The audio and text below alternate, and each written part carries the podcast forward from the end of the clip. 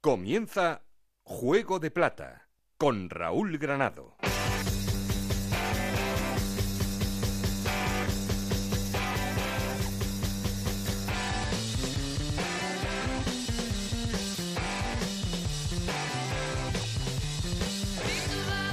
¿Qué tal? Muy buenas, bienvenidos a Juego de Plata, el podcast de Onda Cero en el que os contamos todo lo que pasa en Segunda División.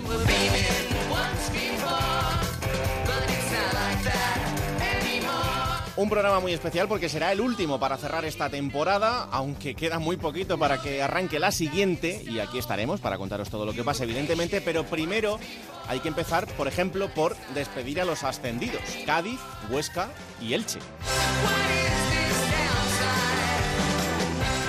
Incluso para recibir a los que vienen desde la primera división, esos que están todavía tristes porque pierden la categoría de élite, pero se van a dar cuenta que encuentran una categoría donde pueden disfrutar y mucho del fútbol, como son el Español, el Mallorca y el Club Deportivo Leganés.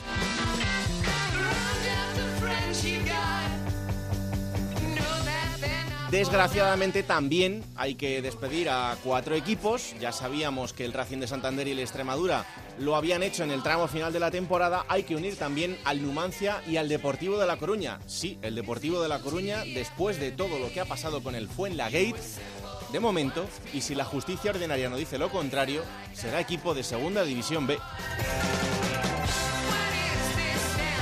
Aunque aquí evidentemente también hay cuatro que están muy contentos, que son el Cartagena, la Unión Deportiva Logroñés, el Castellón y el Sabadell, porque también llegan al fútbol profesional, llegan hasta nuestra segunda división. Y como siempre queremos seguir en contacto con vosotros y para eso ya sabéis que tenemos un perfil de Twitter que es arroba juego de plata y un correo electrónico juego de plata gmail.com Aquí conmigo está el auténtico cerebro de este programa, Alberto, Alberto, Alberto Fernández, con Ana Rodríguez en la producción y con el gran Pepelo a los mandos técnicos. No estoy solo porque...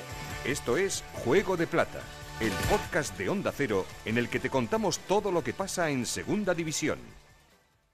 Eh, lo habré dicho a lo mejor como 800.000 veces, Alberto Fernández, y tengo que venir a trabarme el último día. ¿Qué pasa, su director?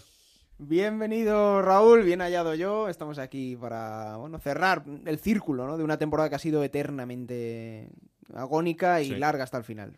Muy larga con muchos problemas en eh, esa última jornada y por eso ese silencio durante estas semanas porque evidentemente entendíamos que no tenía mucho sentido contaros una cosa que a los eh, prácticamente a las 24 horas Podía cambiar. sí podía cambiar y, y fuese absolutamente lo contrario así que por eso eh, tomamos la decisión de esperar a que hubiera una resolución final y como por el- la vía deportiva ya está todo resuelto pues por eso estamos aquí para resumiros todo lo que ha pasado en, en este tiempo hola Ana Rodríguez qué tal muy buenas Hola, ¿qué tal? Muy buenas. Ana Rodríguez es de esas que tiene la carita triste porque se tiene que quedar otro añito. Ha estado otra vez muy cerca el. Zaragoza de conseguirlo, pero al final, bueno, pues eh, nadar para morir en la orilla, pero eso sí. Con... Uy, eso sí, a ver.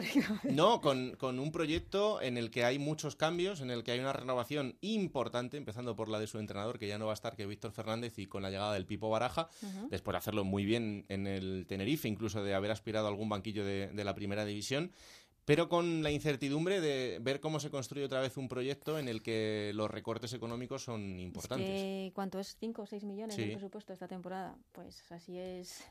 Es muy complicado. Lo único, ah, no sé, lo único que se ha oído al final es que iban a pedir otra vez la, la cesión de Soro. Mm. A ver si podía quedarse otra temporada más en Zaragoza, pero ya lo dije, el, al Zaragoza en estas últimas temporadas, a un año bueno, que se queda rozando el ascenso, porque son tres, tres playoffs jugados en seis años, el siguiente año es muy malo, pero muy malo de, de estar luchando por, por no descender. Que se Mm. lo cuenten a Víctor Fernández, que llegó hace dos años eh, cuando estaba el equipo en puestos de descenso. Yo, y lo hemos hablado aquí muchas veces, yo creo que este era el año. ¿eh?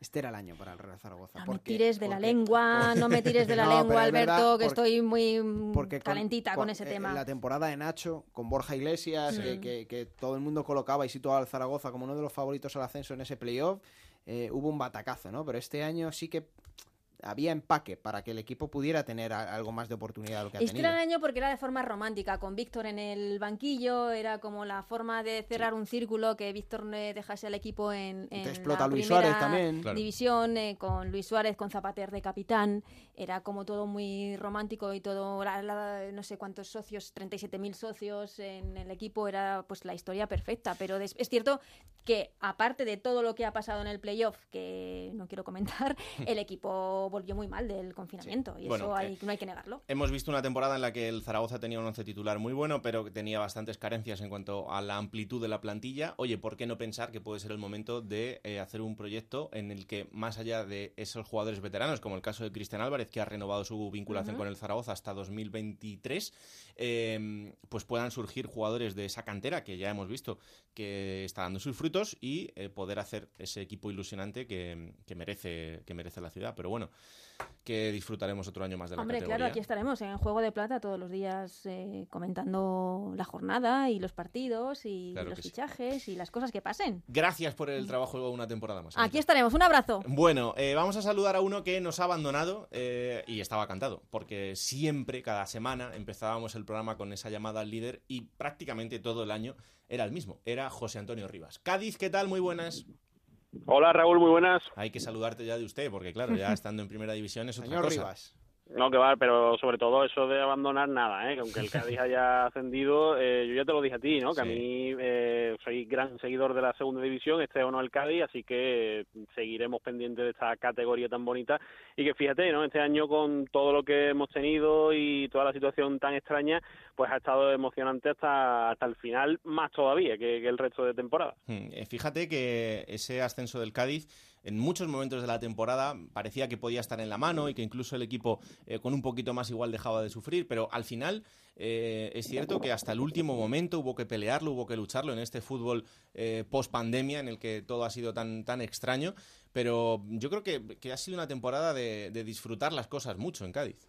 Sí, fíjate que al final es cierto que las últimas jornadas se ha quedado la gente un poquito con ese sabor de boca regular porque eh, después de tres derrotas consecutivas el Cádiz perdía esa primera plaza y no conseguía el, campeonato y demás. Fíjate, tres derrotas consecutivas que no cosechaba el Cádiz en toda la era cervera, ¿no? O sea, una cosa pues extremadamente extraña, pero yo creo que ya a estas alturas y bueno, pues eh, semanas después de, ese momento se ha olvidado y lo que importa es que, el equipo pues eh, ha hecho historia, ha vuelto a la, a la élite después de, de 14 años y bueno, pues eh, va a vivir una, una temporada muy ilusionante. La verdad es que sí, eh, a pesar de todos los condicionantes negativos que ha podido tener, el hecho de que haya tenido que ascender eh, sin el público en el estadio, eh, que ahora pues no se sepa tampoco, ¿no? Si la gente va a poder ver a su equipo en primera, pero evidentemente pues la ilusión es la, la palabra que mejor eh, define el cadismo ahora mismo. Claro.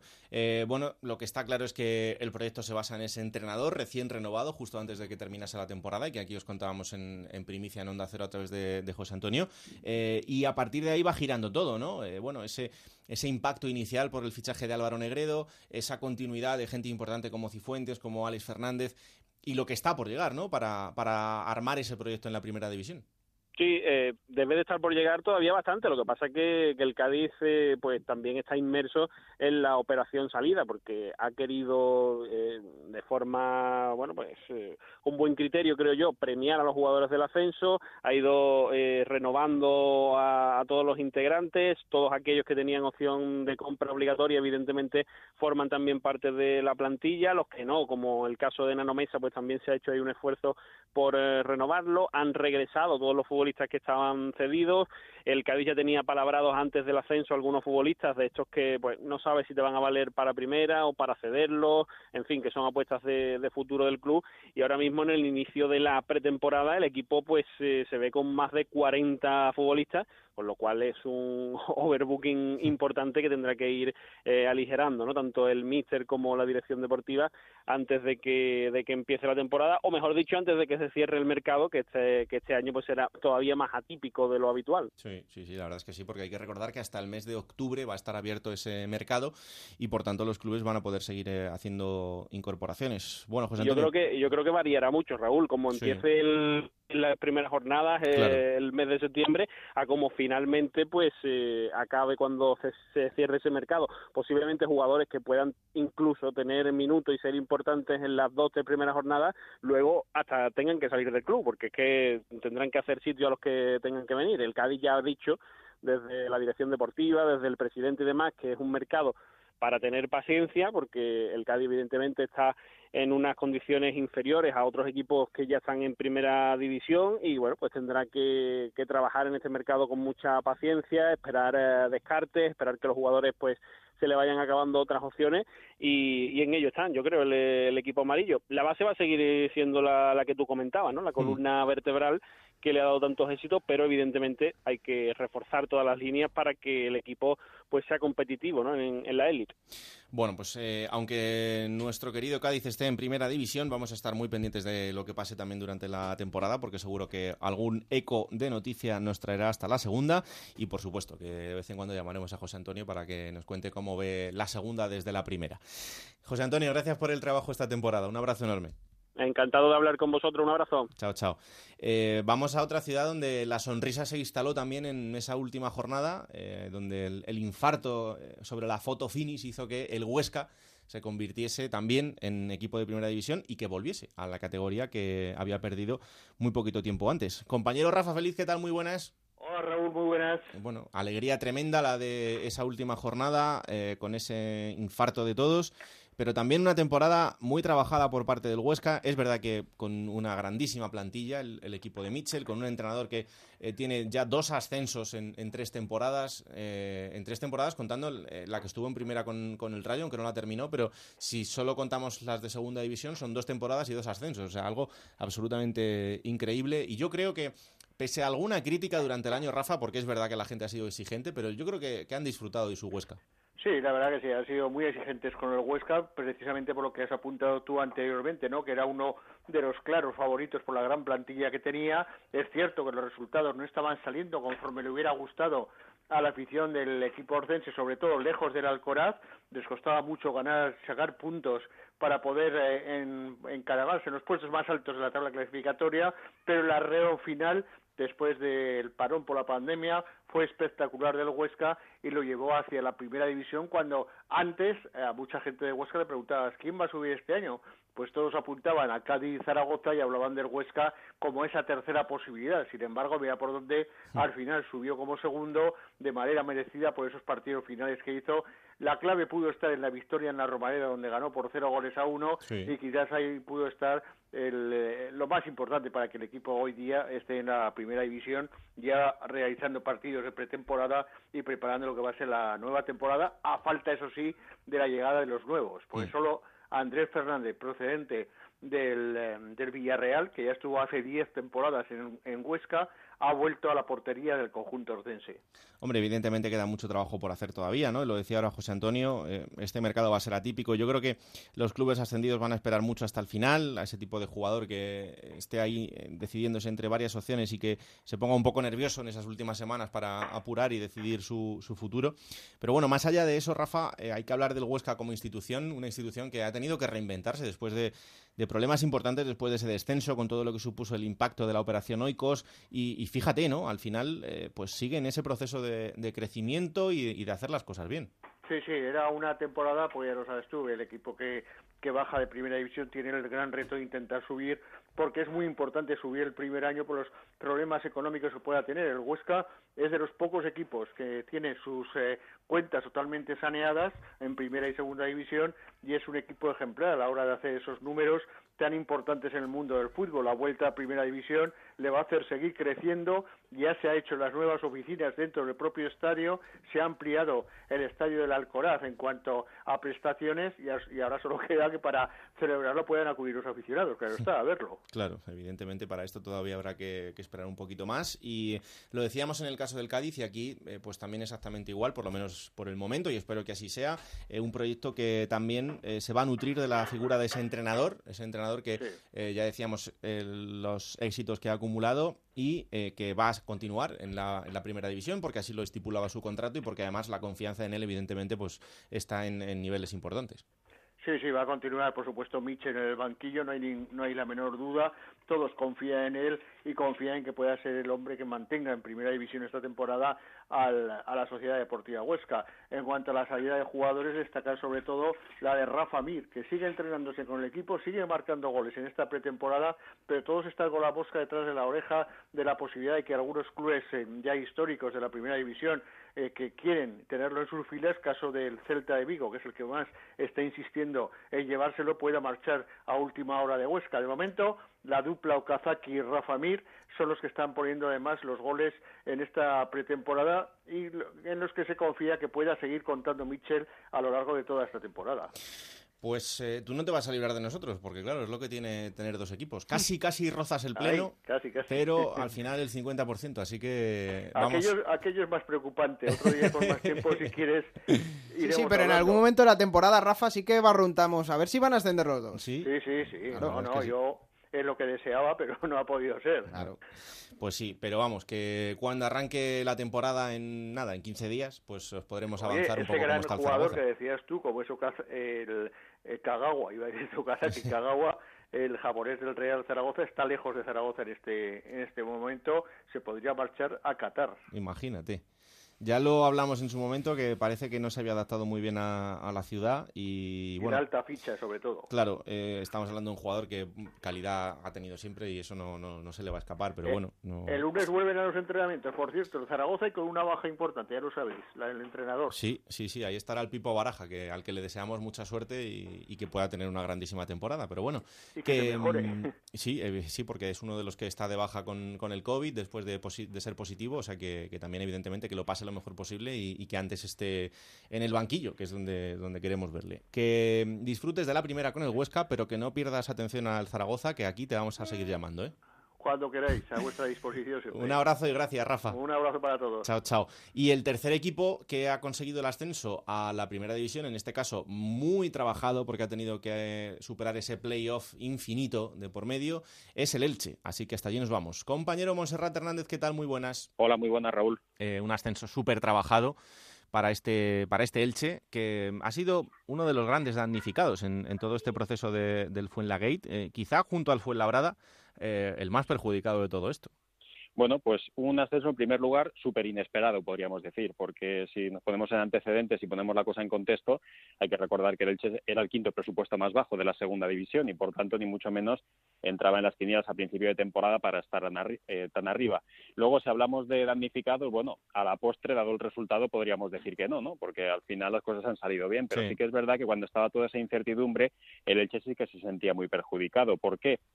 Bueno, pues porque por méritos deportivos había logrado alcanzar la sexta posición de la tabla, porque entendía que ya se sabe, ¿no? No vamos a repetir la historia, que el hecho de aplazar ese encuentro entre Fuenlabrada y Depor, pues le daba la oportunidad al Fuenla de jugar ante un rival que ya no tenía eh, nada en disputa, como era el Deportivo de La Coruña, luego se enredó todo, una situación muy pero que muy complicada para los profesionales del Elche, porque en plena pandemia y sin saber qué iba, qué iba a ocurrir de cara a la próxima temporada, seguían trabajando sin descanso, sin parar, con la incertidumbre pero con mucha profesionalidad y al final pues han llevado al gato al agua y junto a Huesca y Cádiz pues son los equipos que el año que viene van a estar de nuevas en primera división, así que mucha alegría en Elche y ahora sin tiempo que perder pues a planificar la próxima temporada. Hmm, em, esa temporada que va a empezar con eh, todo lo que ha pasado con, Pacheta, ¿no? Eh, quizá para, para, vosotros allí no ha sido tan sorprendente, pero de puertas para afuera no se entiende muy bien, ¿no? Como un hombre que ha sido capaz de, conseguir todo lo que ha conseguido con este Elche y sobre todo de transmitirle esa sensación al equipo de un equipo propio, de un equipo con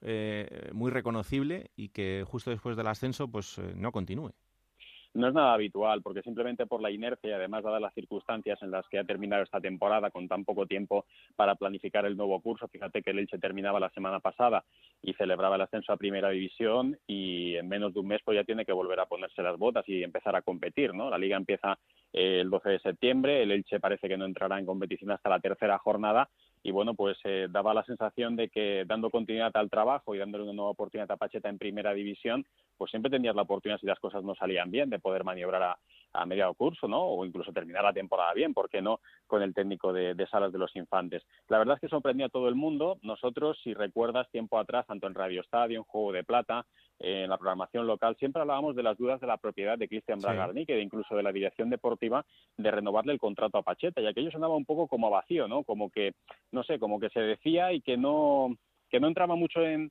en, la cabeza de la gente, pues al final se cumplió. Y es que Pacheta, a pesar de que no se ha publicado y no se ha dicho, hasta en dos ocasiones estuvo a punto de ser destituido en el Elche. Y fíjate que siempre andaba el equipo por encima de sus posibilidades. Una vez fue justo antes de la pandemia, en los encuentros ante Numancia y Rayo Vallecano. El Elche logró la victoria en esos dos partidos antes de la pandemia, en un momento clave, y por tanto Pacheta pues pudo aguantar. En ningún momento se habló de puertas hacia afuera de que estuviese cuestionado, pero de puertas hacia adentro sí que lo estaba.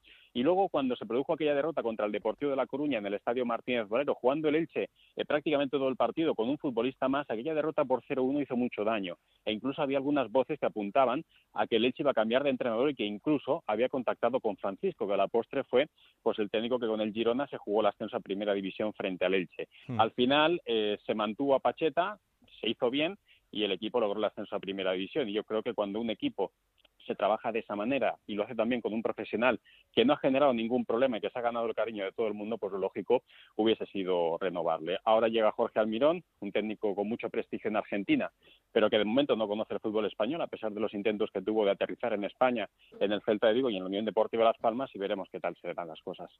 Bueno, pues eh, pendientes también de este nuevo proyecto en el que vamos a ver eh, muchas caras nuevas, también en el caso de los futbolistas, y es normal, pero bueno, eh, ilusionante. Una nueva temporada para el Elche, en este caso en la Primera División. Monserrate, un placer el trabajo en este programa como siempre y espero que de vez en cuando te hagamos una llamadita para ver cómo ves la cosa desde arriba. Pues cuando queráis, como siempre, aquí estaremos trabajando en equipo. Gracias, Raúl. Un abrazo enorme. Adiós. Bueno, estos son a los que despedimos porque ya están ascendidos. Ahora hay que recibir a los nuevos que bajan desde la primera. Estos no vienen con tanta ilusión, sobre todo ahora al principio. Esto es como el que eh, de repente se queda un poco rezagado en el, en el, instituto y tiene que despedirse de sus compañeros y recibir unos nuevos y al principio está ahí como que, ¿dónde me estoy metiendo? Pero luego al final le acaban cogiendo el gusto. Porque repite curso. Aunque quieren huir, quieren huir muy rápido, están pensando ya en subir. Y alguno es normal, porque ha estado muchos años en Primera División, como es el caso del Real Club Deportivo Español y de nuestro querido compañero José Agustín Gómez, al que le doy la bienvenida. Hola José, ¿qué tal? Muy buenas. Hola, muy buenas. Me hubiese gustado que no me dieras la bienvenida. Ya, ya, ya, ya lo sé. Pero no vengáis tristes aquí. Si esto es un espacio donde nos lo pasamos muy bien. Si es que no pasa nada. Yo voy a decir que José le da mucho caché al programa ahora. Sí, ¿eh? sí, sí. Te lo decimos a los 26.000 socios. Hombre, a los socios es diferente. Pero tú que, que al final me vas a tener que aguantar pues hombre, yo creo que es mejor venir aquí con, con, la sonrisa puesta. Además... Y además me han dicho que dejáis rajar. Claro, sí, eso es lo que más nos gusta. Tú habla con Gancedo claro. y ya verás cómo él sí que raja.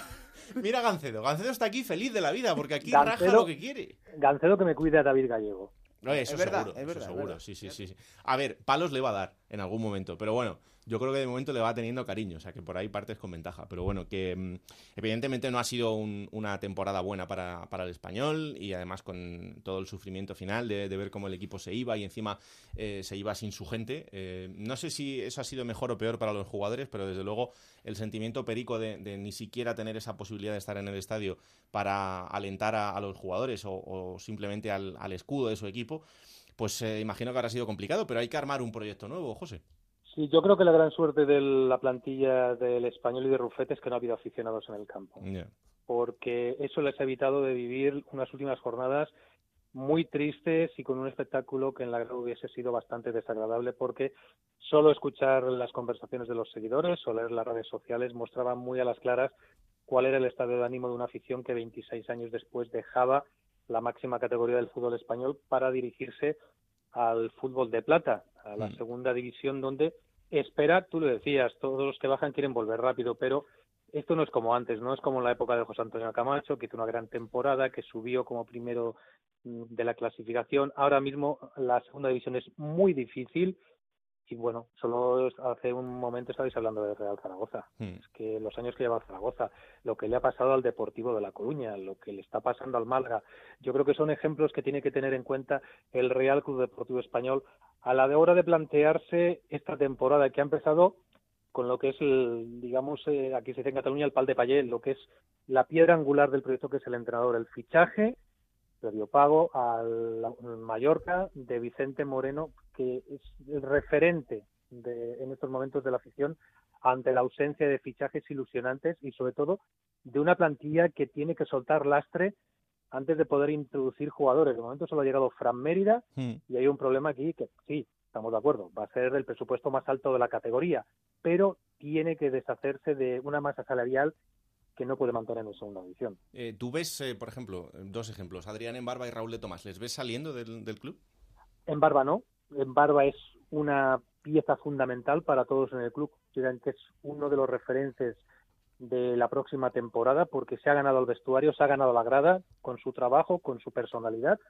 El caso de Raúl de Tomás es un caso complicado porque eh, pensaban que iba a venir algún club que se iba a hacer cargo de la ficha y por lo tanto se lo podría llevar cedido porque así estaba estipulado en su contrato, pero es que no ha venido ninguna oferta, Hmm. ni para cederlo ni para eh, llevárselo traspasado. Y es que 6 millones de euros es muy difícil que lo paguen muchos clubes, sobre todo en la competición española.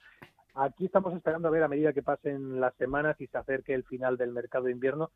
Eh, creemos que puede haber alguna oferta de última hora por el delantero que además está lesionado, no, no puede participar en los amistosos todavía Sí. con el equipo de Vicente Moreno. Y en eso estamos, a ver qué pasa con Raúl de Tomás, porque de momento sí, se ha hablado, por ejemplo, con Ángel del Getafe, Sí. que ve con buenos ojos el proyecto, pero de momento Raúl de Tomás, con esa eh, cifra tan descomunal de sueldo, quien está supeditando un poco los movimientos en la delantera de cara a reforzar el equipo. Es que el, gran problema del español, eh, y tú lo vienes contando en, el día a día durante eh, estos últimos años, porque no diría incluso mm, que es de la última temporada, sino de, un tiempo antes, es que eh, no está muy claro hacia dónde va el proyecto. Quiero decir, ahí, por ejemplo, siempre hemos tenido una cantera muy estable, eh, una cantera con mucho trabajo. an- antaño. Claro, claro, claro, por eso. eh, en la que se hacían las cosas muy bien, sobre todo por la captación, por lo que significa compartir ciudad con un equipo como el Barça, que es un transatlántico, eh, por todo eso, aún así. Hemos visto salir a grandísimos jugadores, pero todo eso se ha ido descosiendo poco a poco con esa red que, de verdad, si, si queréis entrar a los demás, seguid a José Agustín eh, en sus perfiles porque eh, en el día a día lo, cuenta y lo cuenta muy bien. Eh, con esa red de amiguismo que ha ido deshaciendo todo y haciendo que la cantera del español a día de hoy sea, pues, se haya depreciado a unos valores bastante más bajos de los que tenía hace solo cuatro o cinco años y que nos haga pensar que el futuro, con una propiedad china, con todo lo que eso significa, no sepamos hacia dónde va. Bueno, el principal problema y el máximo responsable aquí tiene un nombre que es Penganse, y es el propietario del club.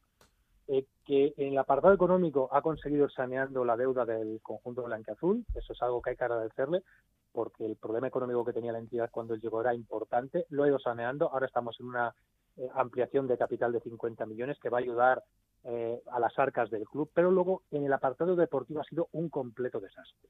Primero porque no ha sabido elegir a los directores deportivos, se ha equivocado. Primero eligió a Óscar Perarnau, fue un desastre, solo consiguió, sí, acertar, pero fue como con un milagro eh, la temporada de Rubi, que consiguió llevar al equipo de Europa, pero fue un espejismo, porque el resto fue un desastre. Colocó a sus amigos en el fútbol base, colocó a sus amigos en el fútbol femenino, en el primer equipo, bueno, el fútbol femenino no ha bajado porque se suspendió la competición, el fútbol base un desastre y el primer equipo pues se ha ido a segunda división. Tampoco hay que olvidarse de la mano que le ha echado a este descenso Rufete, que fue el encargado de hacer la plantilla que ha bajado a segunda división, que dirigió el equipo las siete últimas jornadas, un punto de 21, y que ahora, curiosamente, es el director deportivo y el responsable de hacer una plantilla para que el equipo vuelva a primera división. Yo creo que Rufete eh, era un hombre que tenía que haber salido del club, lo pedía así la afición. Si tú haces una plantilla que baja, es muy difícil que tengas credibilidad a la hora de hacer una plantilla para subir. Y de ahí pues llegan todos estos problemas. Rufete ha traído al hijo del alcalde del pueblo, de la mujer de, de, de su mujer, para Madre que sea el director de, el de la cantera del español. Tú hablabas de la cantera, la joya de la corona, pues no, no trae a un profesional con una larga trayectoria, con experiencia, no, trae al hijo del alcalde del pueblo de su mujer. Brutal, de verdad. Es que parece de, de película de, de, Almodóvar esto. Pues es la realidad del español. Ay, y no te sí. digo ya de otras. Por ejemplo, eh, ha traído a Hugo Blanco, que viene de la Liga de Fútbol Profesional, nunca ha trabajado en, en, equipos de cantera, que el otro día en una conversación que tuvo con técnicos no sabía lo que era la DAM. La DAM es un club histórico Claro. del fútbol español a nivel de cantera. Él no sabía lo que era y este señor es el que tiene que organizar la metodología del fútbol base del español. Qué miedo. Claro, es que es el problema, el miedo que da todo lo que está ahí adentro. Pues sí. Eh, José, bienvenido. Aquí te vamos a tratar bien y es un placer para nosotros el poder contar contigo y que disfrutemos de esta temporada en, segunda. Así que nada, aquí te esperamos cada semana. No va a ser fácil, no va a ser fácil. Ay, amigo. Un abrazo fuerte. Otro. Chao, chao. Y el Leganés, el Leganés vuelve a segunda división. Alberto, eh, la temporada también ha sido muy complicada. Incluso se rozó en la última jornada esa posible salvación. Eh, pero bueno, pues el, desgaste de, esa plantilla, eh, de los cambios de entrenador, de ese tramo final con, Javier Aguirre, incluso con ese enfrentamiento absurdo con Oscar Rodríguez, eh, al que ahora le vemos ya vistiendo la camiseta del Sevilla, imagínate, el salto de calidad, convocado con la selección española. Bueno, el Leganés tiene que olvidarse y armar un proyecto nuevo. Sí, ahora que estaba tan recurrente y de moda el término, bueno, es, lo que ha pasado esta temporada es para hacer una serie en Netflix, desde luego el. Leganés sí porque claro, empieza con las 10 primeras jornadas con Mauricio Pellegrino sin ganar un solo partido, que le lastra muchísimo para lo que viene de temporada. Eh, las lesiones que ocurren en el mes de diciembre se juntan varias. Eh, en el mismo mes de enero, el Sevilla hace el clausulazo por Nesiri, paga el valor de la cláusula. Eh, ya fuera de mercado ocurre todo lo de Braithwaite con el Fútbol Club Barcelona, es decir, te quitan a tus dos máximos goleadores, ¿no? Luego llega Javier Aguirre y tiene que manejar un poquito también con decisiones equivocadas por parte del mexicano y es verdad, tú lo has dicho, estuvo a un gol de salvarse. Hmm. Y lo hablas con José Agustín del público, pues seguramente si el Leganés hubiera tenido a pues que a su gente ese día contra el Real Madrid, a lo mejor hubieran empujado, quién sabe. Esto ya se habla de fútbol ficción, pero bueno, lo, sufrieron mucho porque llegaron vivos hasta el último minuto, ¿no? Hmm. Por eso dolió tanto. Ya sabes que, que yo lo he sentido también en primera persona el descenso del Leganés, pero bueno, dentro de lo que es la parcela deportiva, no está como el español. Eh, no tiene tantos problemas graves de raíz. Eh, nada más terminar la temporada, eh, renovaron un año más al director deportivo, a Chema Indias, cambian de entrenador, se va Javier Aguirre y fichan a un hombre que, bueno, no ha ilusionado mucho, pero sí que genera optimismo y seguridad, ¿no? Como es Pep Martí.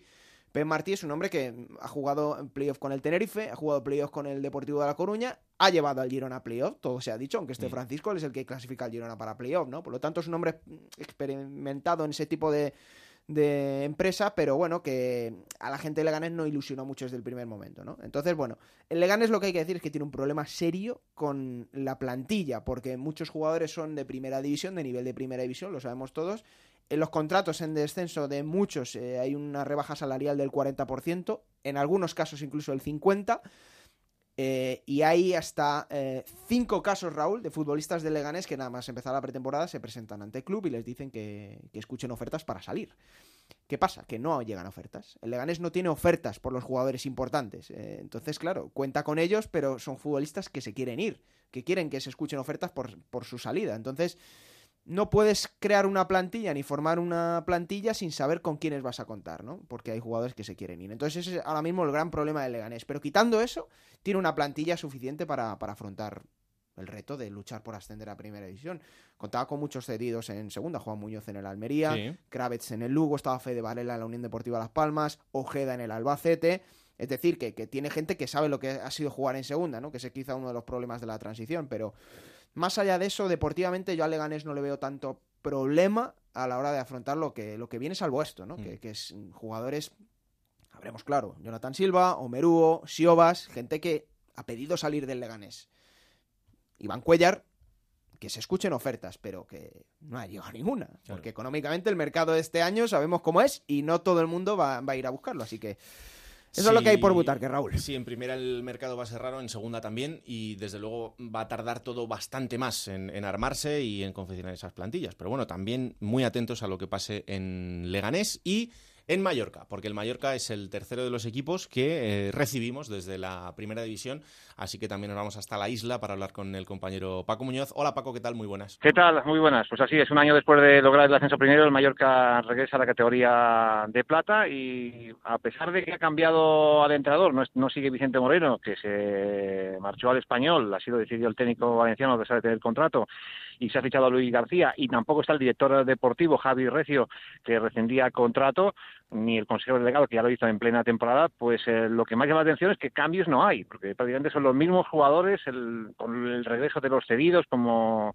eh, Antonio el chaval que estuvo en el eh, en el Mirandés mm, Antonio Sánchez bueno y poco más. El resto, los mismos, los Valle, los Raillo, los Baba, los Dani Rodríguez, Budimir. Si la base no se marcha, hmm. que es lo que desea el técnico nuevo, uh, García Plaza, y se le ha dicho el lateral izquierdo, que es el hándicap del Mallorca en los últimos años, yo creo que este equipo apunta bien y luego una sorpresa, eh, que ya apuntábamos y debutó en primera con 15 años. Lucas Romero, ojo porque ha jugado los dos primeros amistosos de titular he visto los partidos y yo no es que me atreva a decir que va a tener minutos, es que ahora mismo lo veo titular porque está demostrando una calidad con 15 años, cumple 16 en el mes de noviembre, que al técnico y a todo el entorno y a todo el club, pues realmente le está llamando la atención. Hombre, eh, es uno de esos ejemplos a los que la segunda división le puede venir muy bien, porque es una temporada en la que el chaval, eh, si coge esa confianza que tiene ahora mismo eh, y le hace asentarse con minutos,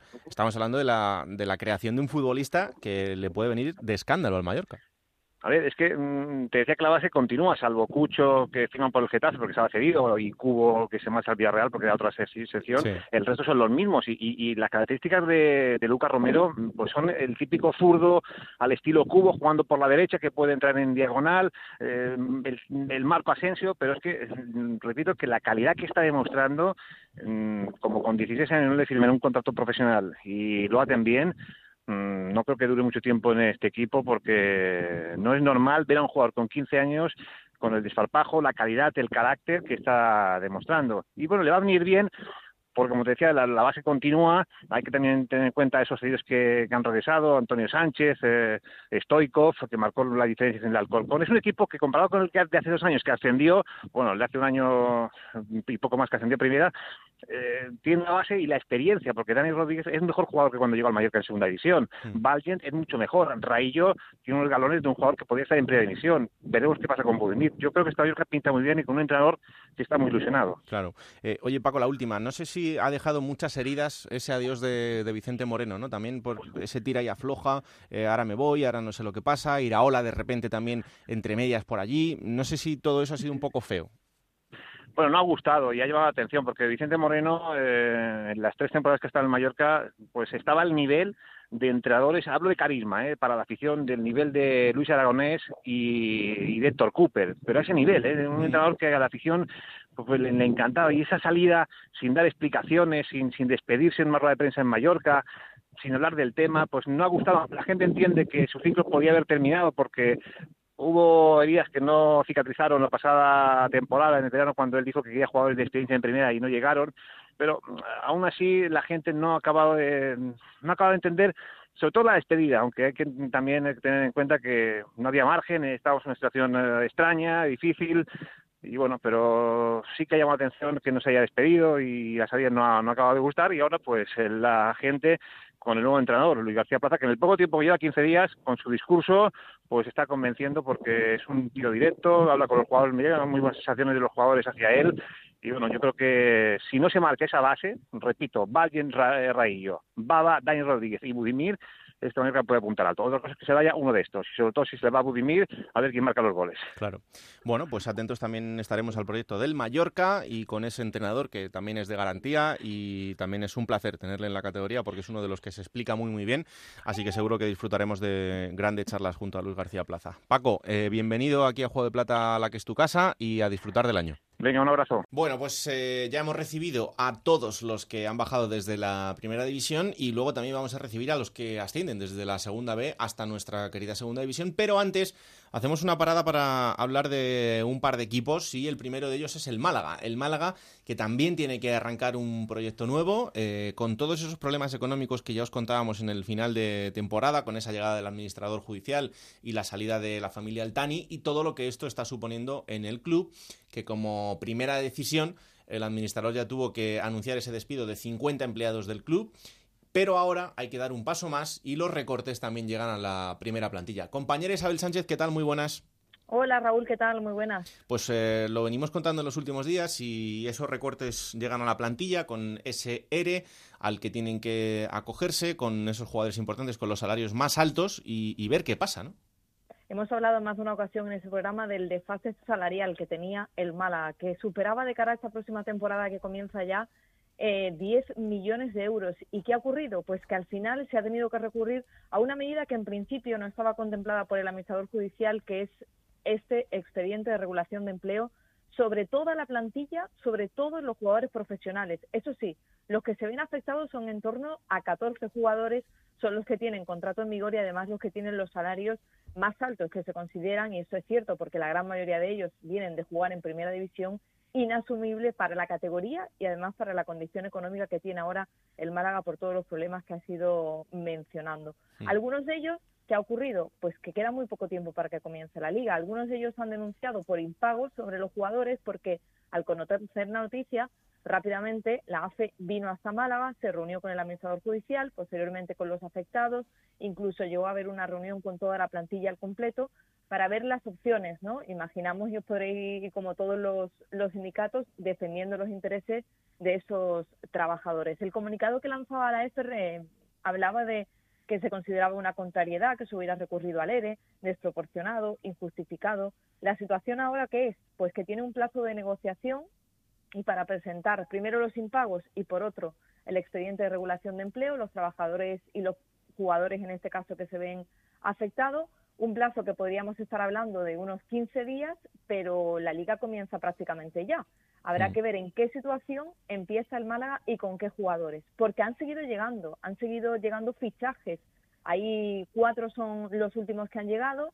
A José Rodríguez es uno de los casos que estaba dentro del ERE, se ha llegado a resolver con él, ha renovado nuevo contrato y por, y por cinco años, pero hay otros casos que se tendrán que ir valorando y ver cómo, cómo se soluciona. ¿De qué jugadores estaremos hablando, Raúl? Que a lo mejor es lo que te estás preguntando y lo que se estarán preguntando los, los oyentes. Adrián González, el capitán, Luis Hernández, David Lombán, Juan Car, eh, Rolón, que a lo mejor venía contando muchísimo menos y que parece ser que sí que está entrando en algunos planes de, de los partidos de pretemporada, pero que no se quiere contar con él y se está buscando una salida. Benquemasa, Bularú, jugadores casi todos con un, con un salario inasumible para, para la categoría.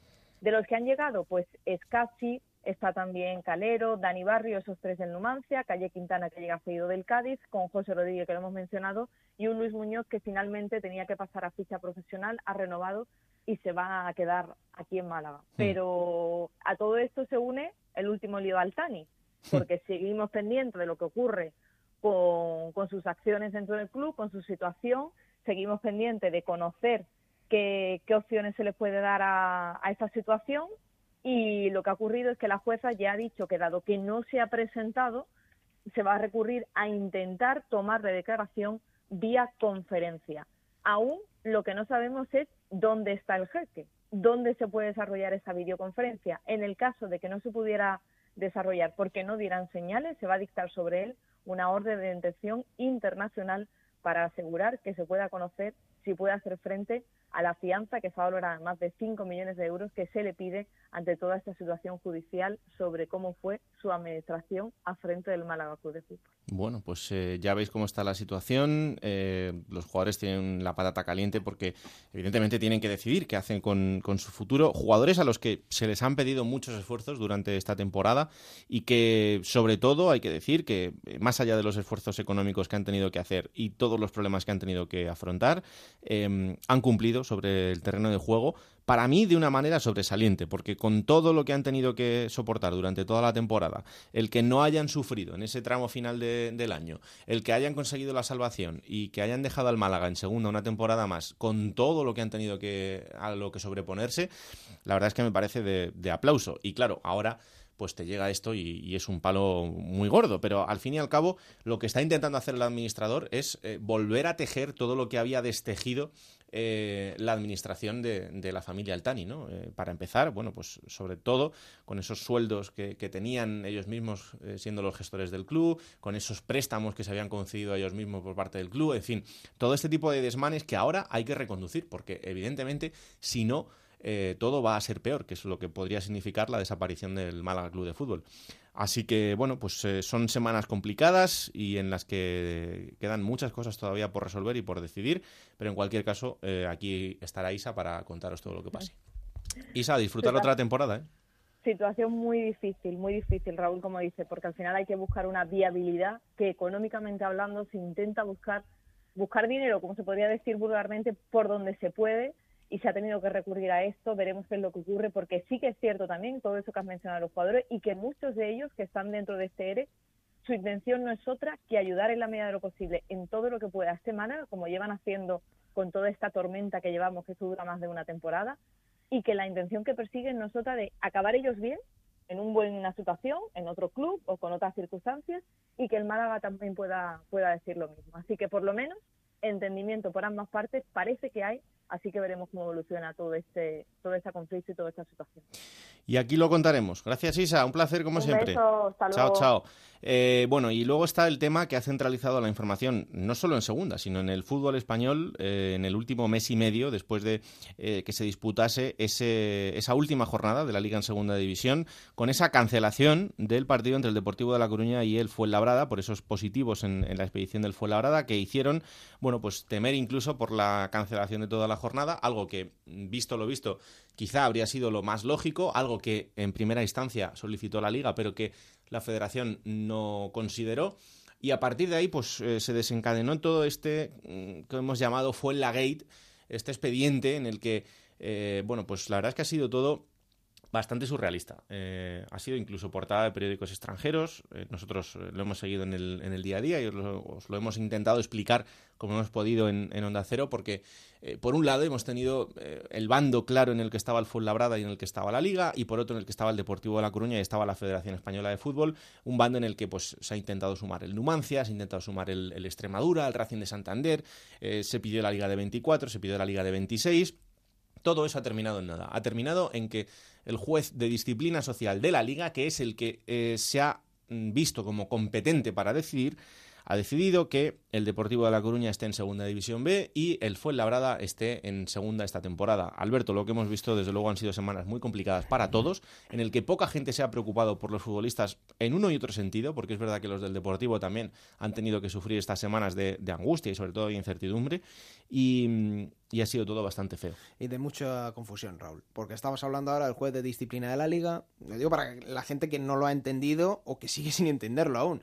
Pero luego tenemos al juez instructor del comité de competición, mm. que es el que acusaba al Fuenlabrada, ya lo, ya lo supimos, de que no, no hubo indicios claros de que se eh, bueno, contara y que hubiera transparencia con toda la información que se contó en esa expedición de, de Coruña, y de ahí la, la sanción que se le pedía. Eh, desde luego en el Fuenlabrada, Raúl, mm, no está resuelto, lo hemos dicho antes, falta la, justicia ordinaria, tiene que mediar, pero que mm, el Fuenlabrada siente que, se ha hecho un poco de justicia, ¿no? Y que haya paz, al menos, no 100%, pero que ya tenga esa mm, seguridad de que no se va a juzgar los hechos tal y como estaban viniéndose, contándose esos días, ¿no? Esas semanas, porque el Fuenlabrada eh, hablabas tú de los bandos. En Fuenlabrada, sobre todo jugadores y miembros del club se han sentido también utilizados en una guerra en la que ellos no tenían por qué formar parte de ella, porque al final ellos fueron las principales víctimas. Ha habido más, pero ellos fueron las principales víctimas y ellos han sentido paz eh, y tranquilidad cuando ya se ha acabado todo esto. ¿no? Mm. Fuenlabrada va a seguir en segunda división. Así lo transmiten todos los estamentos del club, que se está trabajando para este proyecto de segunda división por segunda temporada en su historia y, quieren dejar atrás todo lo demás, ¿no? Porque, insisto, se han visto envueltos en una historia, en una película, que sí, que eran protagonistas porque la han sufrido en primera persona, pero que más allá de todo eso, lo extradeportivo eh, no han querido verse arrastrado por todo lo que hemos visto. Que ha sido lamentable en muchos casos. ¿eh? Porque además, eh, en toda esta situación eh, y ya os lo decía antes, eh, y, nos lo han contado los protagonistas en vivo y en directo durante muchas semanas, ni de la Federación Española de Fútbol ni del Consejo Superior de Deportes han llamado ni un solo día al Fuenlabrada para preguntar por los jugadores y por los miembros de esa expedición que estaban enfermos, que estaban dentro de un hotel con dos pares de calzoncillos y una ropa de entrenamiento durante muchos días uno detrás de otro, donde les dejaban la comida en una bolsa en la puerta y era el único contacto que tenían con absolutamente nadie físicamente, con gente que tenía fotógrafos en la puerta del hotel para hacerles fotos en cuanto se asomaban a la ventana, con gente que tenía aficionados en general, no voy a decir que fuesen de ningún equipo en concreto, a las puertas de ese hotel para gritarles, para tratarles como delincuentes, cuando eran trabajadores que habían acudido a su puesto de trabajo subiéndose en un avión y yendo a disputar un partido de fútbol.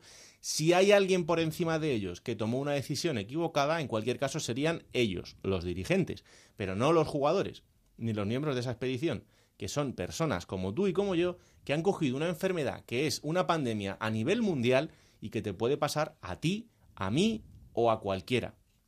Entonces, la parte empática con la gente nos la hemos pasado por el forro de una manera brutal, para empezar desde los medios de comunicación, pero también para esas instituciones que supuestamente, en el caso de la federación, tiene que velar por los derechos de todo el fútbol español y, peor aún, del Consejo Superior de Deportes que tiene que velar por todos los deportistas. Pero es que además, ni al señor Rubiales, ni a la señora, ni a la señora Irene Lozano, ni al señor Javier Tebas les hemos visto sentarse a dar explicaciones.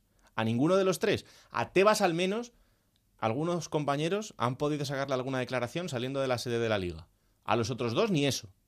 Porque lo único que saben es sacar comunicados. Comunicados que son vergonzosos en la mayoría de ellos.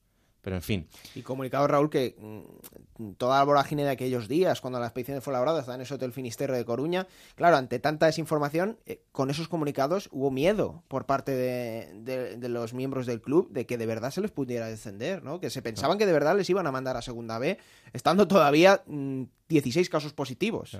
Y hubo Ah, miedo, ¿eh? Y, y, por cierto, para todos los que dicen que, no, bueno, fue Labrada. El Fuenlabrada estaba allí metido en el hotel y ellos lo que querían era que no se jugase el partido y total, bueno, pues han estado en un hotel de cuatro estrellas. Bueno, para todo este tipo de gente que también tiene un nivel empático como el de una pared, que vean, por ejemplo, el caso de Chico Flores. Un jugador que tuvo que necesitar asistencia hospitalaria porque la enfermedad le pegó muy fuerte, que tuvo que estar ingresado en el hospital varios días, con una situación bastante complicada y que a consecuencia de todo esto ha decidido dejar el fútbol, por lo menos de manera momentánea.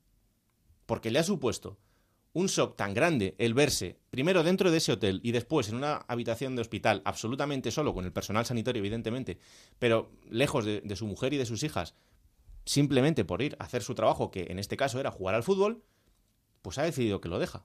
Ha decidido que no le vale la pena, que por lo menos de momento tiene que parar. A lo mejor si hacéis este ejercicio de trasladarlo a vosotros mismos y a vuestros puestos de trabajo, podéis entender algo. Eso sí, también eh, podéis decirme que esto es demagogia y que eh, hay gente que se levanta a las 6 de la mañana durante todos estos meses para ir a su puesto de trabajo y estar delante de, en su puesto de trabajo y no pensar en todo esto ni en las consecuencias que puede tener para él o para su familia. Es verdad, pero no es demagogia, es una realidad. Cada uno tenemos la nuestra. Y este señor tiene la suya como futbolista que le ha llevado a tomar esta decisión. No creo que haya sido fácil para un señor además que tiene una trayectoria importante en el mundo del fútbol, no solo en España, sino también fuera, que se lleva ganando muchos años la vida con el fútbol y que ahora mismo pues lo ha visto de una manera en la que ha dicho, yo tengo que parar. Evidentemente él tiene a lo mejor la facilidad que tú o yo no podemos tener, que es la de decir, me tomo mi tiempo. Vale, sí, pero eso no significa que todo el sufrimiento que ha tenido que atravesar no haya sido suyo y no haya sido real. Así que vamos a pensarlo un poquito. Eh, Coruña, Juan Galego, ¿qué tal? Muy buenas. Hola, ¿qué tal? Granado, Alberto. Buenas tardes. Pues eh, al Deport, lo contábamos antes, se le ha acabado la vía deportiva, pero todavía uh -huh. queda por saber qué va a pasar con, con la vía judicial. Sí, que esa va a ser más larga todavía si cabe, a pesar de que el Deport, pues uno de sus primeros objetivos es eh, conseguir la cautelarísima para paralizar la competición hasta que no se resuelvan pues los diferentes expedientes que tiene abiertos el, el Deport, pues contra la propia liga y, también pues con, contra el Fuenlabrada. Lo que pasa es que claro, la justicia va tan lenta, mañana es el sorteo del calendario y no sé si el Deport va a conseguir su objetivo. En todo caso, el equipo de Fernando Vidal pues ya está planificando la temporada en Segunda División B, empiezan ya a, a producirse las primeras salidas. Dani Jiménez ya dijo que no acepta la oferta del Deportivo y se marcha. Y bueno, ya hay jugadores, como es el caso de Xavi Medino, pues que dependían de qué categoría iba a jugar el Deportivo para seguir o no en el conjunto de entrenar Fernando Vázquez una temporada más. Pero está claro que la vía deportiva ha finalizado, pero ahora llega una más escabrosa todavía, como es la justicia ordinaria. Mm, Porque eso sí lo sabemos, es que Fernando Vázquez va a ser el, el eje de ese proyecto, uh -huh. en principio en Segunda División B.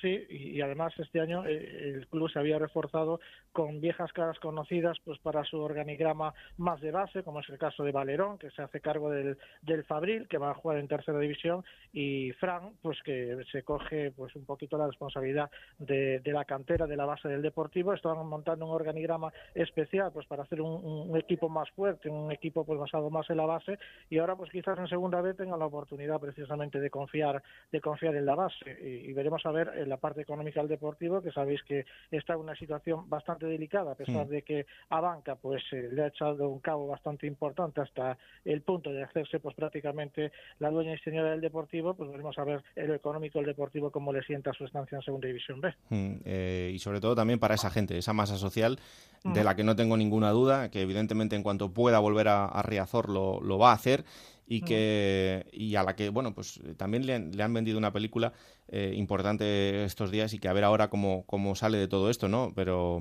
si hay algo en- que tenemos claro es que no le va a fallar a- al Depor. No, yo creo que el Depor va a ser va a hacer algo histórico en Segunda B en cuanto a su masa social, porque la masa social deportiva, pues con todas las informaciones que, que, que ha sido empapada a lo largo de estos días, está muy sensible con lo ocurrido, está muy unida al Depor y yo creo que la van a apoyar pues eh, con muchísimos aficionados, abonados en esta próxima temporada y a lo mejor vemos un Riazor pues con entradas superiores a, a partidos de primera y segunda división. Pero fíjate cómo está la, la afición del Deportivo eh, Granado, que, que ha habido aficionados que, que han abierto eh, firmas para pedir que el Depor juegue en otra liga que no sea la española. O sea que fíjate Madre cómo mía. se encuentra cómo se encuentra la gente de cabreada, ¿no? La portuguesa está cerca, pero Sí, bastante cerca. La verdad es que sería una pérdida importante para todos y evidentemente bastante complicado. Pero bueno, estaremos muy pendientes de lo que haga el Depor en Segunda B y de cómo termine todo ese expediente de la justicia ordinaria, que evidentemente, pues eh, como decía ahora Juan, va para, va para largo y vete a saber cuando tengamos una resolución final. Juan, un placer, un abrazo muy grande. Un abrazo, hasta luego. Bueno, y vamos, eh, como os decía antes, a recibir a esos equipos nuevos que llegan desde Segunda B hasta la Segunda División y para los que evidentemente pues eh, ha sido una alegría todo este final de temporada con esos playoffs de ascenso también diferentes, pero que han sido, eh, como siempre, muy emocionantes. Y el primero de ellos del que vamos a hablar es el Cartagena. Compañero Victorio de Aro, ¿qué tal? Muy buenas. ¿Qué tal? Buenas tardes. Pues encantado de recibirte aquí en Juego de Plata, en la que es tu casa, es tu programa a partir de ahora y pendientes eh, de lo que de lo que haga este Cartagena con un proyecto también eh, para el fútbol profesional en el que necesitamos ver mm, todo lo que lo que piensan hacer en estos meses y sobre todo todos los cambios que van a, a instaurar.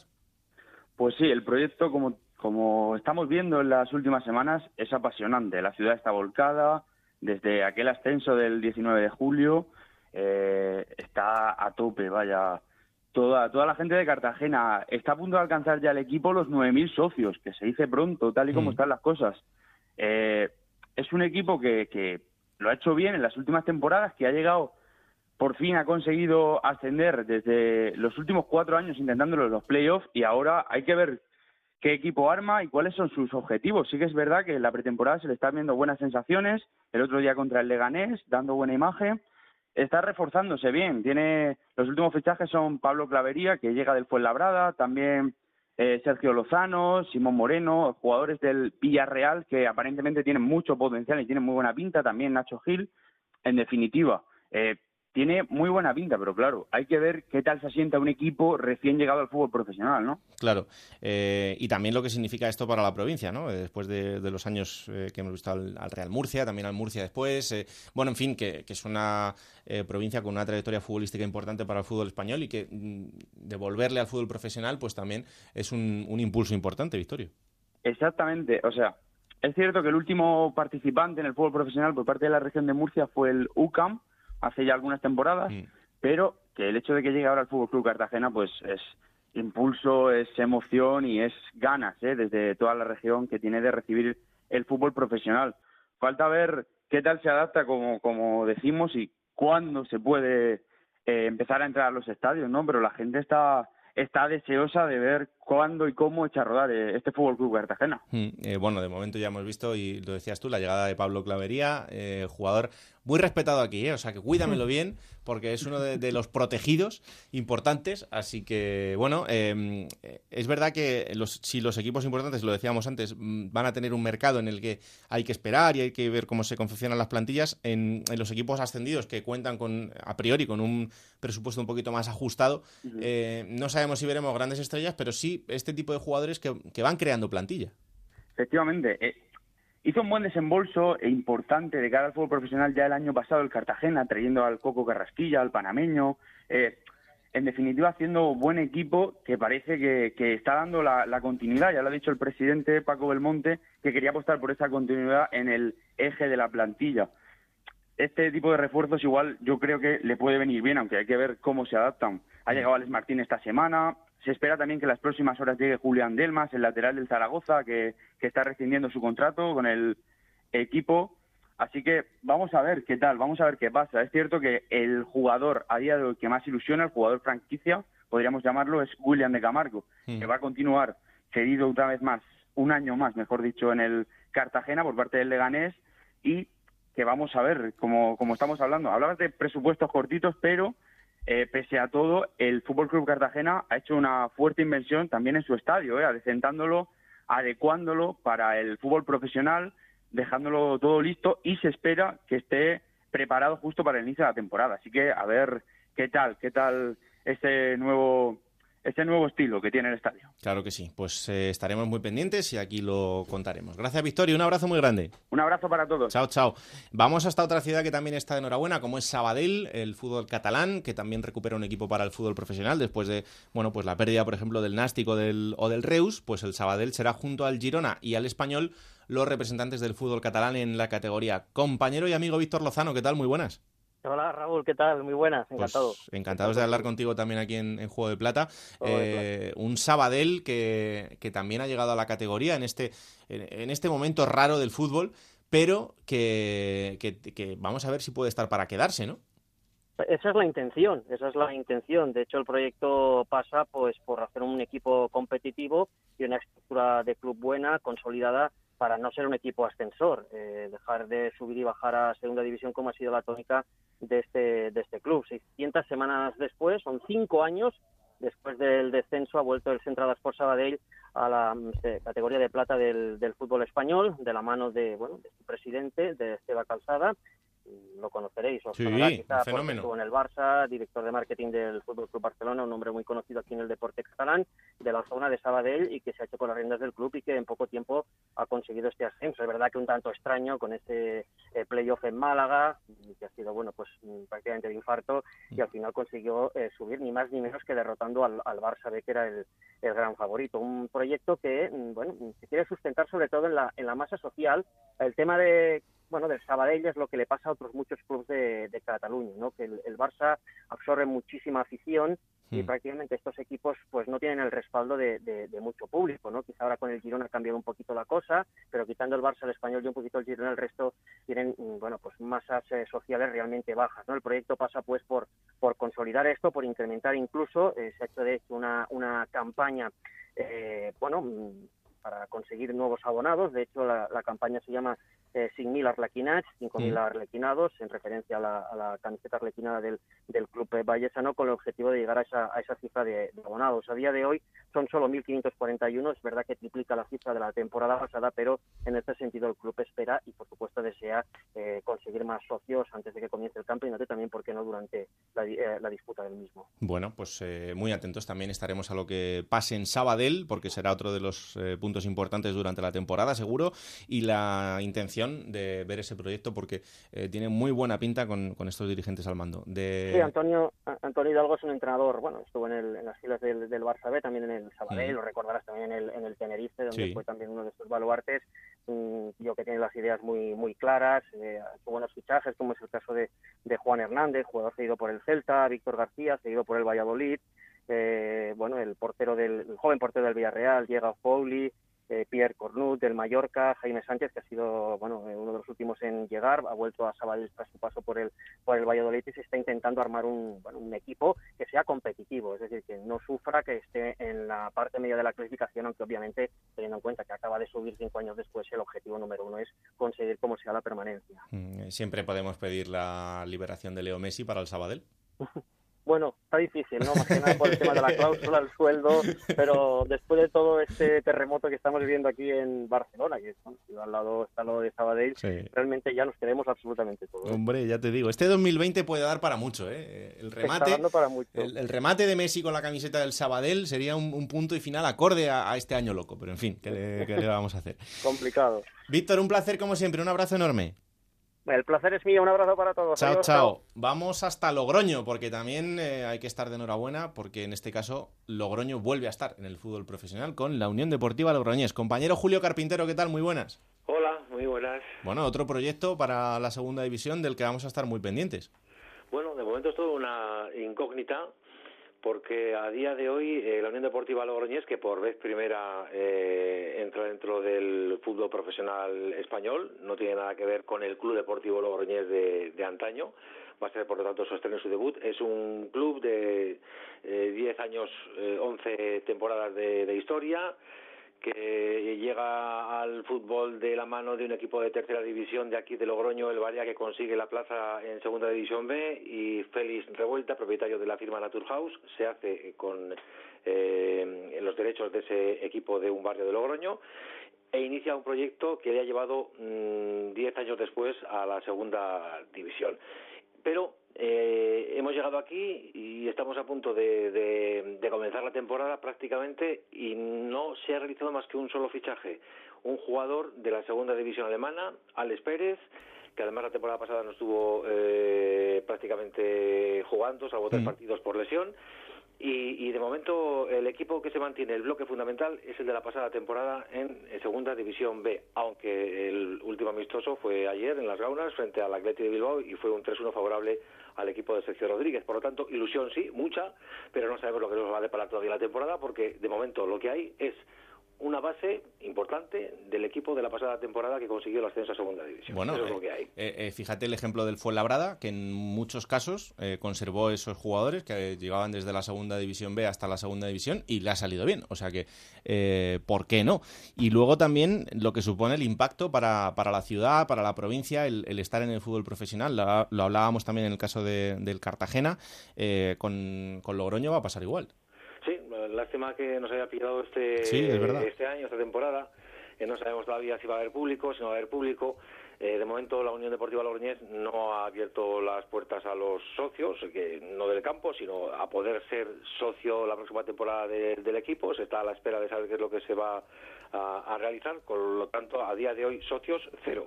Mm. Eh, y con esa circunstancia estamos en veremos a ver qué es lo que ocurre. Ilusión muchísima. La calle Laurel, por ejemplo, que es el referente que, que, están deseando, estaban deseando que Logroño tuviera otra vez un equipo de fútbol en liga profesional. Bueno, pues está prácticamente todos los establecimientos cerrados, con mucha precaución, eh, pasándolo realmente mal, porque era una zona de bares muy pequeñitos, muy concurridos de gente, y precisamente es todo lo que no se puede hacer en estos momentos. Con lo cual, eh, estamos en ese impasse a ver cómo evoluciona todo esto. Evidentemente, el fútbol es lo que menos nos debe de preocupar y lo que menos preocupa en, en este momento, pero sí estamos a la espera de saber eh, si esta nueva temporada pues eh, va a responder a toda la expectación y a toda la ilusión que había en la afición eh, blanquirroja con el regreso al fútbol profesional, el debut de la Unión Deportiva Logroñés en esta categoría. Pues sí, eh, pues vamos a estar también muy atentos del paso de, de, Logroñés por esta segunda división.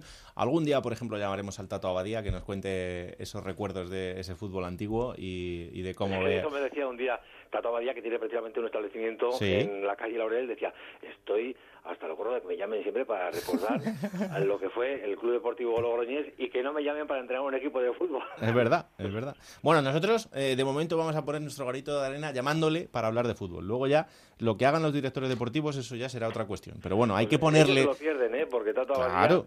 Bueno, el, el, tiempo que ha estado entrenando y en diferentes banquillos de aquí de La Rioja ha demostrado con creces su valía para poder mmm, afrontar con eh, ilusión y con garantía, eh, valga la, la redundancia, sí. un reto en cualquier banquillo del, del fútbol tranquilamente profesional simplemente necesita la oportunidad y que alguien se lo eh, se la dé, ¿no? Para que lo pueda realizar. Pues sí, desde aquí le mandamos un saludo al Tato Abadía porque nos dio una gran noche de radio en, eh, hace muy poquito tiempo en, en Onda Cero, así que eh, le llamaremos, le llamaremos seguro algún día. Julio, muchas gracias, un abrazo enorme. Ah, bueno, pero eso, que a pesar de la modestia, como tú has dicho, el dinero no es eh, pieza fundamental. Eh, Félix Revuelta ha apostado por, de momento, eh, mantener al equipo esta temporada de la categoría y no renunciar a nada una vez que se realicen los fichajes que se van a realizar de cara a la segunda vuelta de este campeonato. Claro, el tema está en llegar a la segunda vuelta del campeonato con opciones a eh, intentar lo que, lo que sea necesario en esa segunda vuelta. Claro que sí.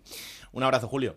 Igualmente. Chao, chao. Y vamos hasta la última ciudad que ha conseguido ese ascenso, hasta la segunda división, que no es eh, nada más ni nada menos que Castellón. El Castellón que eh, es un equipo, bueno, ya lo hemos visto, lo, lo decía antes eh, Juan Galego con el caso del Deportivo, que decía, vamos a ver este año partidos en Riazor, eh, cuando haya público, evidentemente, eh, partidos en Riazor con, con, más gente que en primera y en segunda. Pues eso ya ha pasado en Castellón en los últimos años, donde había 12, 13 mil aficionados para ver a su equipo. Así que ahora en, en segunda división es una pena que de momento no puedan, pero en el momento que se pueda no tengo ninguna duda de que van a haber esos y muchos más. Compañero Mitsokut, ¿qué tal? Muy buenas. ¿Qué tal? ¿Cómo estamos? Y además con casi 14.000 abonados, ¿eh? Y no se sabe todavía si, si va a haber fútbol eh, dentro de poco en, en, para el público, ¿no? Que va a poder, si va a poder ir o no a los, eh, a los campos de fútbol. Pero el Castellón ya cuenta con 13.600 abonados en una campaña que se inició antes incluso de que el equipo lograra el ascenso a segunda división. Y ahora fíjate, a punto de, agotar eh, los abonos disponibles que son 14.200 y se espera que a lo largo de la próxima semana eh, se puedan agotar y se pueda cortar, eh, colgar el cartel ya de no hay billetes y que el Castellón cuente con, con, una masa social espectacular como la que ha tenido en las últimas temporadas. Mm, eh, es un equipo además que lleva bastante tiempo preparando este asalto a la segunda división y en el que también es un proyecto de, de varios años, Omid. Sí, un proyecto que, que, se inició hace, hace tres temporadas cuando llegó un, un nuevo grupo inversor para, para, salvar al club de, de las atrocidades que se cometieron eh, a través de, de anteriores eh, presidentes y anteriores dirigentes que dejaron en, en prácticamente en quiebra al, al club y las cosas salieron bien desde el principio, se consiguió ascender, no olvidemos, de tercera división, ¿eh? mm. hace, hace tres temporadas a segunda división B al año siguiente. Y bueno, pues la pasada temporada el equipo eh, sufrió muchísimo para salvar la categoría, lo logró in extremis con un gol marcado en la, en la última jugada del último partido que, que salvó al Club Deportivo Castellón. Su entrenador era Óscar Cano, que llegó a mitad de temporada con el equipo colista, logró salvar al equipo y al año siguiente, es decir, esta pasada temporada, Oscar Cano lanzó al equipo hacia la segunda división en una temporada en la que la previsión era intentar consolidarse en la categoría, no sufrir demasiado, pero las cosas salieron bien desde el principio. El equipo acabó las 28 jornadas que se disputaron de la fase regular en primera posición y aprovechó esa, esa primera plaza, esa, ese campeonato de grupo, para tener esa doble opción y conseguir el ascenso en su segundo intento, porque la primera ocasión el Logroñés apeó al Club Deportivo Castellón, dejó eh, pues fuera del ascenso directo en la tanda de penaltis, pero lo, lo, consiguió en su segundo intento. Después de ganar a la Peña Deportiva en semifinales, derrotó al Cornellá por un tanto a cero y consiguió ese salto de categoría diez años después de su última presencia en segunda división. Bueno, pues eh, también es un proyecto súper apetecible para ver en la segunda división y vamos a estar muy pendientes de todo lo que pase por allí. Omid, bienvenido a este programa que también es tu casa y del que disfrutaremos todo el año. Un abrazo enorme. Muchas gracias, un abrazo. Chao, chao. Bueno, pues presentados esos cuatro proyectos que vamos a ver en, en la categoría, muchas ganas de verlos a todos. Lo de ahora no sé si me apetece tanto, porque es el último plata o plomo de esta temporada y el señor tiene tanto rencor acumulado, lleva tantas semanas sin dar palos, que no tengo ni idea de por dónde va a salir.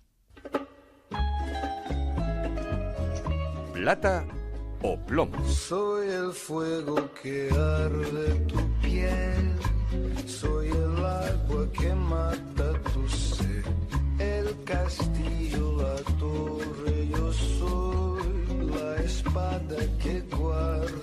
Tú me dirás. Fíjate que el, está el plomo. ¿Sí? Es que la plata lleva un plomo encubierto también. O sea, eh, pero. bueno, para, vamos a ver, vamos a acabar bien. ¿Y la parte buena dónde está entonces? La plata. Pero, pero, si le vas a dar un palo también. Yo te lo explico. Vale, adelante. La plata. Sí. Se la voy a dar para un hombre que yo creo que ha acabado con el colofón magnífico. Sí que es un gran entrenador y Sí. que ha llevado en unas condiciones muy difíciles a su equipo a primera división, como es José Rojo Pacheta. Para mí, con todos los respetos a los demás, pero para mí el entrenador del año. ¿Mm? Es verdad que ya queda un poco lejos y quizá desvirtuado todo lo que hizo Cervera y Mitchell con, con Huesca y Cádiz, pero lo que ha hecho Pacheta merece para mí la plata global de, de esta temporada.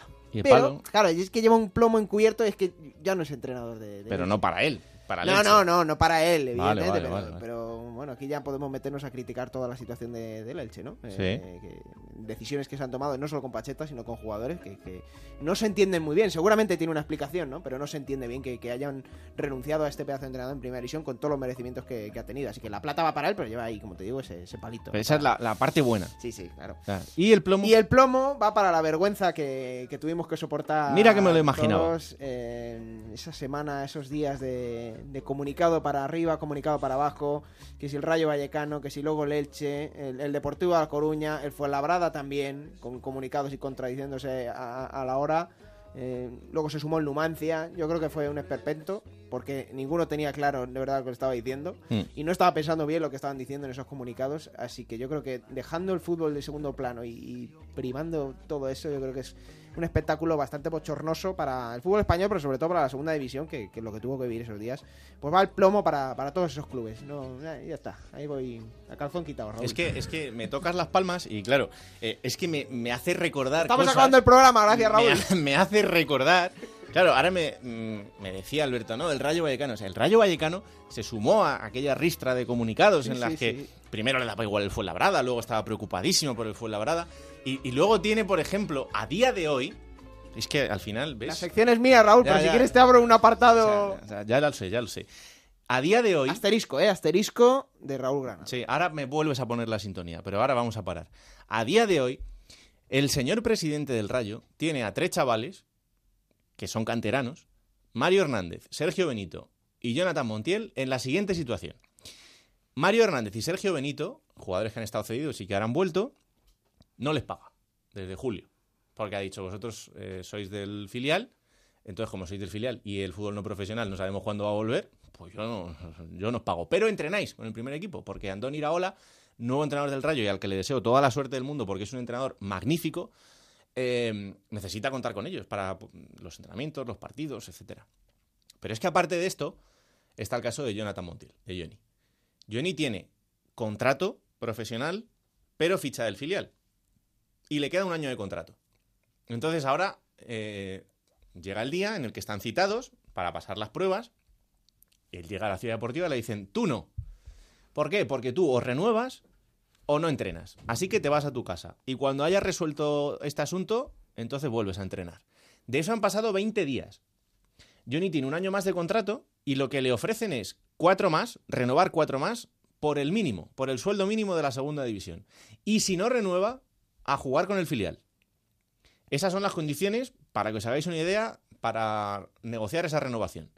Entonces, claro, evidentemente eso ha derivado en una serie de, reuniones para intentar solucionar la situación. Lo último que le dicen es, ya está solucionado.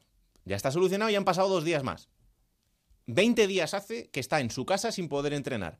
Ahora llega tú, cuando quedan 15 días para que arranque la liga, y convence a Iraola de que tienes que jugar, en caso de que renueves.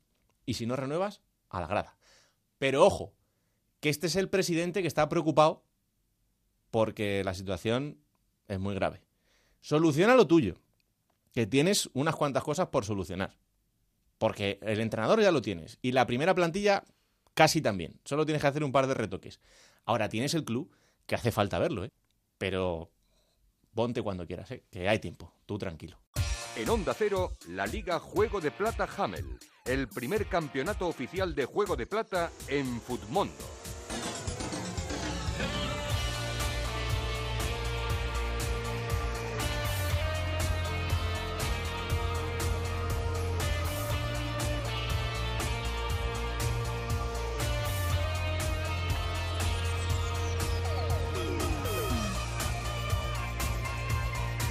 Ha sido otra temporada intensa también para nuestros oyentes eh, en su labor como directores deportivos y entrenadores de sus equipos propios en Futmundo. Por cierto, agradezco una vez más la colaboración de Futmundo con, con este programa y con, con todos nosotros porque es un placer eh, el estar juntos en, en este camino. Pero ¿cómo termina la clasificación para nuestros oyentes? Pues, eh, hombre, evidentemente todos sabemos que tuvieron que estar esperando ya no solo a esa jornada aplazada de ese partido de la última jornada aplazada del Deportivo de La Coruña contra Fuenlabrada, sino el playoff, que también computaría puntos para la clasificación final del campeonato de Juego de Plata dentro de Futmundo. Es en Liga de Onda Cero con los amigos de Hummel, que ha ganado Sergio G, con 2.723 puntazos. Ya sabe Sergio que su premio va a ser una entrada doble para un partido de la Liga Smartbank, cuando sea posible, es. evidentemente, y un pack de ropa de los amigos, como digo, de Hamel España. Eh, es un partido difícil el que ha jugado eh, el Sergio G, porque ha tenido que vencer a Pau de Zaragoza, que recordemos ha estado muchas jornadas como líder y ha quedado segundo por siete puntitos solo. Así que enhorabuena a Sergio G y Pau de Zaragoza que lo vuelva a intentar la próxima temporada, que vamos a estar aquí también con los amigos de fútbol. Claro que sí, y muchas gracias a todos por participar. Ya sabéis que somos muchísimos en, esta familia de Futmundo y de Juego de Plata, pero sabemos más. O sea que preparaos ahí, estudiaros bien los equipos y preparar vuestras plantillas, porque nada, en 15 días empieza una nueva temporada y ahí estaremos otra vez para que podamos seguir jugando. ¿Quién te ha dicho que no puedes jugar a ser entrenador de la Liga 1-2-3? Con Juego de Plata, Futmundo y Hamel tienes la oportunidad. No pierdas más tiempo. Únete a la Liga Juego de Plata Hamel y juega con nosotros.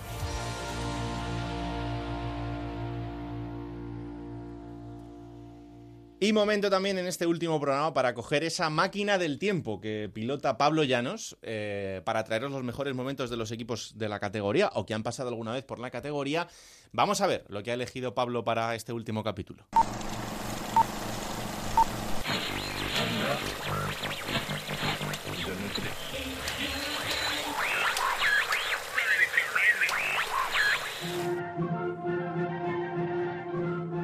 13 de junio del año 2010 en España. La actualidad pasa por la futura ley de libertad religiosa que se estaba desarrollando por la búsqueda de apoyos por parte de Zapatero de cara a la huelga del País Vasco y Navarra y fuera de nuestras fronteras los recortes en Francia por la crisis y el Mundial de Sudáfrica de fútbol centran toda la atención. Además, Robert Ramírez con su Psychoflow es número uno en todas las listas musicales. Sin embargo, en San Sebastián las cosas son un poco distintas. La Real Sociedad, el equipo de la ciudad, se juega la oportunidad de regresar a Primera División, un lugar que le pertenece y que no debería haber abandonado temporadas atrás. Los donostiarras se juegan la oportunidad de ser matemáticamente equipo de primera ante el Celta de Vigo. A ese duelo el equipo llega líder y con un equipo joven pero con grandes jugadores con capacidad de marcar las diferencias. Enfrente un Celta de Vigo con buenos jugadores y al que su posición en la tabla no le hace justicia. Los vigueses llegan décimos al duelo y sin jugarse nada en estas últimas jornadas de liga más allá del orgullo profesional. La Real Sociedad de las Artes salía con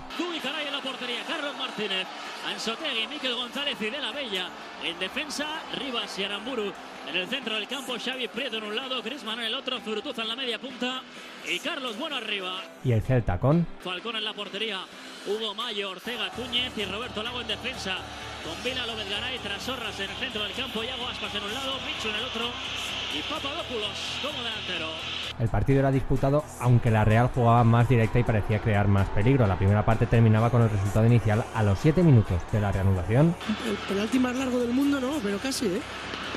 Ahora ya se coloca el balón, todo listo. Falcón bajo los palos. Xavi Prieto con su pierna derecha. Ya va Xavi Prieto. Para de nuevo otra vez el tanto. Gol de la Real Sociedad. Se se cae el estadio. Lo celebran los jugadores. La Real se pone por delante. Real Sociedad 1. Celta de Vigo 0. Y 11 minutos después, Sube que se marcha bien por fuera. Consigue driblar ahí al defensor del centro. Ben sube buscando a Griezmann. De cabeza Griezmann. Bueno. Gol, gol. No, no hay fuera de juego, hay un hombre incrustado. De la Real Sociedad ha marcado Carlos Bueno. Y ahora sí se cae a Noeta con el segundo gol de la Real Sociedad. El partido llegaba al final y la Real era de primera. Diez años después, los donostiarras siguen en primera división y jugarán competiciones europeas. La columna vertebral del equipo que ganó aquella liga acabaría clasificándose para la Champions años después. Lo demás, como se suele decir, es historia. Pues ahí está, agradezco también el trabajo de Pablo Llanos durante toda la temporada, que ha sido magnífico como siempre, con ese trabajo de documentación para traeros eh, estos nodos en los que nos cuenta esos momentos históricos. Y vamos a ver, vamos a ver, porque con Pablo estamos también en conversaciones de renovación. Claro, aquí los chavales se me van subiendo a la chepa y, y me van pidiendo cositas para renovar, así que vamos a ver si somos capaces de renovar el contrato. ¿Qué hay de lo mío? Lo- no, de lo tuyo ya hablaremos. Es que, es que siempre estamos igual, de lo tuyo. ¿Qué quieres tú ahora? Tú bastante tienes este año con el Leganés que te tienes que centrar. Está... No Tengo- quiero. tengo unos cuantos. No, te digo una cosa. No quiero trato de favor con el Leganés, ¿eh? No, no, no. no. Porque yo, ser igual de ecuánimes como con el Rayo Vallecano. yo he sido pulcro con el Rayo Vallecano. Más palos no se pueden dar. O sea que espero que no haya trato de favor en, en el plata y plomo, sobre todo, con el Club Deportivo Leganés. ¿eh? Lo has dicho al principio, Raúl, es raro porque vamos a terminar esta temporada casi empalmando con la siguiente. Sí, sí, sí. Yo, imagínate, yo me tengo que coger 15 días porque si no, no no doy Sí, para más. Vamos o sea, a darte un respiro, sí. Yo, yo me voy a ir unos días, no quiero saber nada de ti eh, y luego pues ya vamos viendo a ver cómo va el tema. Yo dejo las renovaciones en tu mano, sea, que tú verás lo que haces. Y vamos a tener, se dice en los últimos años, ¿no? Una segunda división de históricos. del Sí, es verdad. español, históricos, de equipos que han estado en primera. Pues Español, Mallorca, Leganés no tanto, pero Español y Mallorca se suman a esa lista de, de Sí, los sí. que hay y que, bueno, madre mía, lo que nos viene. Que un placer eh, el haberos tenido una temporada más eh, con todos nosotros. Y por cierto, antes de terminar, me gustaría también mandarle un abrazo enorme, enorme a nuestro compañero, a nuestro compañero Manolo Camacho, Pues sí. desde Cádiz, eh, al que también ha sido un placer compartir todo este tiempo de radio con él y al que le deseo que disfrute de la vida y del carnaval en esa gran ciudad que es Cádiz y de su equipo, de su Cádiz en, primera división, que seguro que lo va a hacer en cuanto Carranza vuelva a abrir sus puertas, igual que el resto de estadios de, de primera y de segunda división y todos los estadios del fútbol español. Pero permitidme que le envíe un cariñoso abrazo y sobre todo le- el agradecimiento por su trabajo y por su labor delante del micrófono de Onda Cero durante tantísimos y tantísimos años. Que ha sido un placer, una temporada más, que aquí estaremos en cuanto arranque otra vez eh, la segunda división, la Liga Smartbank, para contaros absolutamente todo. Y que ya sabéis, esto es Juego de Plata, el podcast disponible en onda0.es para que lo compartáis, os lo descarguéis y le digáis a todos que existe este bendito programa que hacemos con tanto cariño. Que la radio os acompañe. Chao.